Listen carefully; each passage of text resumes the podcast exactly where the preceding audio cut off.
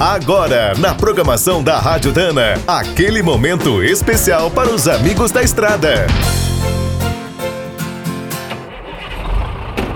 Está começando mais um minuto do caminhão. Fique por dentro das últimas notícias, histórias, dicas de manutenção e novas tecnologias. No ano passado, os caminhoneiros surpreenderam o país com uma grande mobilização. Ninguém esperava por um movimento tão forte. O auge da greve durou menos de 10 dias, mas foi o suficiente. Várias reivindicações que se arrastavam por décadas foram atendidas. É certo que o sofrimento também foi enorme. Ficar longe da família, ver o dinheiro acabar e, em certas situações, até arriscar a vida. Para todos os brasileiros, ficou um exemplo de união, luta e civismo. Foi uma das maiores manifestações da nossa história recente.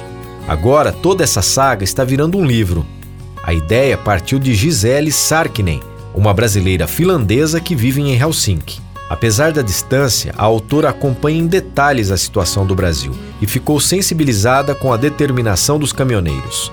Segundo Gisele, numa das piores fases do país, esses profissionais, muitas vezes esquecidos e humilhados, deram uma grande lição. O objetivo não é escrever um livro de história, a autora quer reunir experiências reais de quem participou para prestar essa homenagem. Todos que quiserem colaborar com textos, fotos, áudios ou vídeos podem entrar em contato pelo e-mail heróisdaestradabrasil@gmail.com. O lançamento do livro está previsto para o segundo semestre. Quer saber mais sobre o mundo dos pesados? Visite minutodocaminhão.com.br. Aqui todo dia tem novidade para você.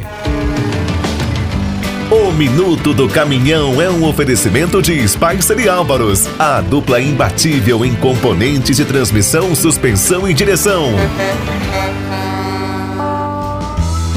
Quem é do trecho já sabe, para ficar bem informado, a Rádio Dana é sempre a melhor sintonia.